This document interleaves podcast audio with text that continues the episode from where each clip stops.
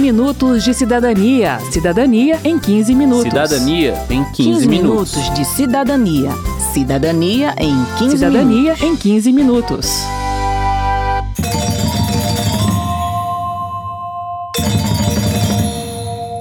Desafio lançado às mulheres.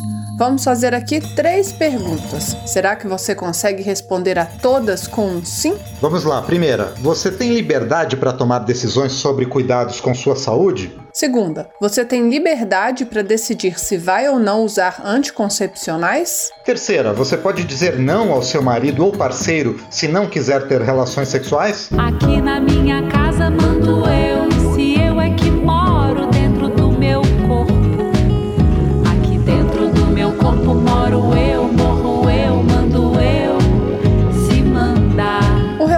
Meu Corpo Me Pertence, lançado em 2021 pelo Fundo de População das Nações Unidas, mostra que apenas 55% das meninas e mulheres dos países pesquisados são capazes de tomar suas próprias decisões nessas três áreas. Os dados correspondem a um quarto dos países do mundo, com foco na África subsaariana. Ele não contém dados do Brasil, mas da América Latina sim. O objetivo das perguntas era medir o grau de autonomia corporal, que, nas palavras da Ana Cunha, do Fundo de População das Nações Unidas, pode ser entendida como o direito de escolher o que fazemos com o nosso corpo sem medo de violência ou de que outra pessoa decida por nós. Viver com integridade corporal, de estarmos livres de atos físicos que não foram consentidos a exemplo aí de poder escolher se, quando ou com quem ter uma relação sexual livre de coerção e violência. Significa também, por exemplo, no caso de pessoas com orientações sexuais e identidades de gênero diversas,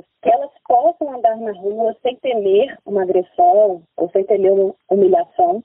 No caso de meninas, de poderem ter a sua integridade corporal plenamente respeitada, longe de práticas nocivas como a mutilação genital feminina ou casamento infantil. Significa também garantir que mulheres e adolescentes possam ter acesso às informações e métodos para poderem fazer as suas próprias escolhas voluntárias e responsáveis para poder evitar uma gravidez não planejada, uma infecção sexualmente transmissível. Somente as mulheres que responderam sim às três perguntas foram consideradas autônomas. Segundo o relatório, o poder de tomar decisões sobre sexualidade e reprodução é fundamental para o empoderamento das mulheres, e a negação da autonomia e da integridade corporal assume muitas formas. Casamento forçado, casamento infantil, herança de viúvas, que é a prática de forçar a viúva a se casar com um parente do marido falecido, escravidão sexual, esterilização de meninas e mulheres com deficiência para, em tese, protegê-las de estupros sem que nada seja feito contra os estupradores. Crimes de honra, pobreza. A lista é grande e algumas dessas práticas estão previstas em lei. O relatório da ONU identificou, por exemplo, que em 20 países ou territórios existem normas que obrigam a vítima a se casar com o estuprador, como já aconteceu no Brasil. Pois é, até 2005 o Código Penal previa o casamento como forma de extinguir a punição para casos de estupro. E o artigo do Código Civil que ainda deixava margem para isso só foi modificado em 2019. De forma geral, o relatório das Nações Unidas identificou que, apesar das garantias constitucionais de igualdade de gênero em muitos países, em média no mundo, as mulheres têm apenas 75% dos direitos legais dos homens. Alguns direitos formalmente negados a elas são o de procurar serviço de saúde sem pedir autorização, o de se candidatar e o de comprar uma casa. Este é o 15 Minutos de Cidadania que fala hoje hoje sobre autonomia corporal. Eu sou Verônica Lima. E eu sou Márcio Aquilissardi. Meu corpo vai quebrar as formas, se libertar dos muros da prisão. Meu corpo vai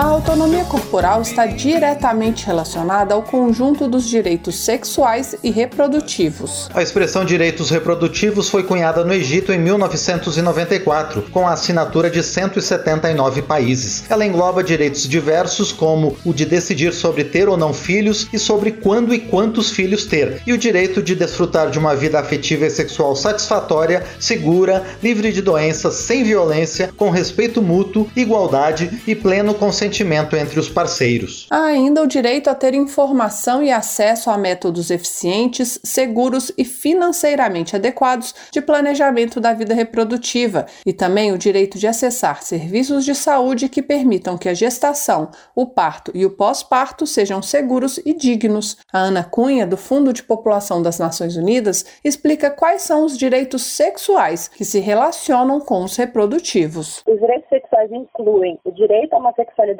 plena, em condições seguras e saudáveis, o direito de tomar decisões livres, informadas, voluntárias e responsáveis sobre a sexualidade, o respeito também à orientação sexual e à identidade de gênero, livre de coerção, discriminação e violência.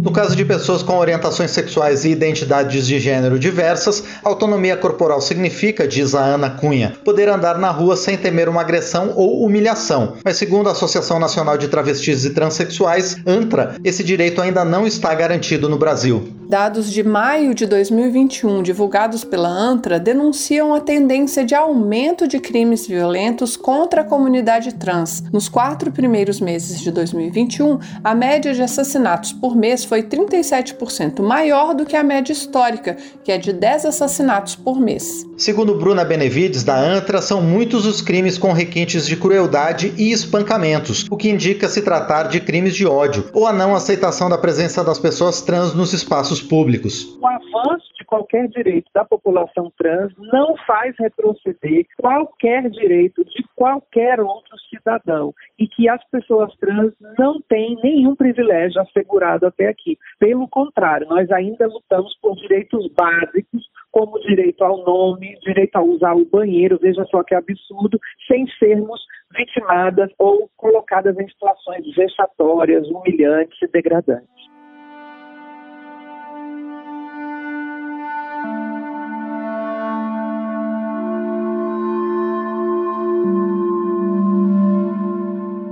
Outra prática que, segundo as Nações Unidas, viola os direitos das mulheres é a mutilação genital, que envolve normalmente a retirada do clitóris ou outras intervenções na vagina. Em torno de 200 milhões de pessoas já foram submetidas a esse procedimento em todo o mundo, e a cada ano quase 4 milhões de meninas estão sujeitas a passar por ele. As razões são diferentes em cada lugar. Em algumas culturas, a mutilação é um pré-requisito para o casamento ou uma exigência para adquirir uma herança. Em outras regiões, o procedimento é uma tentativa de controlar a sexualidade das mulheres, vista como insaciável, ou uma maneira de garantir a virgindade antes do casamento e a fidelidade ao marido. Há ainda os mitos de que a mutilação aumenta o prazer sexual dos homens, a fertilidade da mulher ou as chances de sobrevivência das crianças.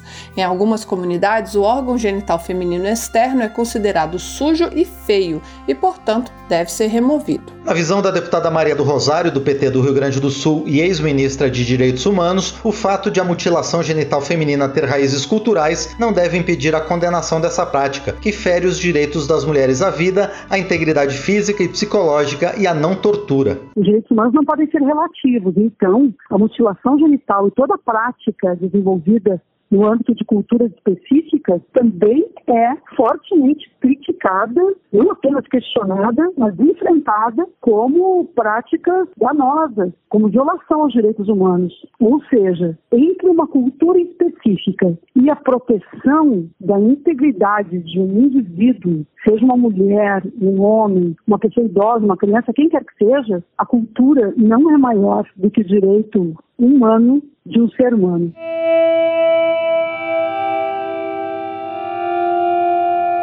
Eu estava deitada quando ele chutou a porta, invadiu o quarto e me forçou a ter relação com ele. Me despiu, me agrediu, parecia tortura. Apesar de um procedimento como a mutilação genital estar bem distante da realidade brasileira, a estrutura social que dá aos homens o poder sobre o corpo das mulheres também se manifesta aqui. Segundo o Anuário Brasileiro de Segurança Pública de 2020, quase 60% das vítimas de estupro tinham menos de 13 anos e 85% eram mulheres. Oito de cada dez estupros foram cometidos por conhecidos das vítimas, ou seja, a principal vítima de estupro é a menina e ela é violentada violentada dentro de casa. Na visão da promotora de justiça Mariana Távora, é como se a menina seguisse um percurso. Essa menina aí sendo estuprada aí pelo pai, pelo padrasto, por algum ente familiar ali, e depois ali na vida adulta pelo marido, pelo companheiro, pelo namorado, esse deslocamento do patriarca ali que dispõe daquele corpo ao seu bel prazer, né? Estuprada pelo marido? Como assim? Eles não são casados? Sim, mas lembra da terceira pergunta que fizemos no início do programa? Ela fala da liberdade da mulher de dizer não ao seu marido ou parceiro se não quiser ter relações sexuais naquele momento. Afinal, o corpo é dela e o consentimento deve ser dado em todas as situações, mesmo entre casais estáveis. Mas não é isso que se tem culturalmente no Brasil, segundo a doutoranda em Direito Penal e advogada Mailô Andrade. A gente tinha realmente doutrinadores, juristas jurisprudência que diziam que era dever marital, dever conjugal da mulher praticar relações sexuais e que, como o homem que mandava, então ela não podia resistir a isso. E, portanto, um dever conjugal, não pode ser reconhecido uma violação. Na verdade, esse tipo de discurso vem legitimando e justificando uma série de violências cometidas em contextos diversos e acaba impedindo que haja um reconhecimento que aquela situação incômoda, na verdade, pode ter sido um estupro praticado dentro de uma relação afetiva. Além dessa noção de débito conjugal, ou seja, de que a mulher é obrigada a atender aos desejos do marido, há outros fatores que dificultam a nossa percepção de que é possível sim haver estupro dentro de um relacionamento estável.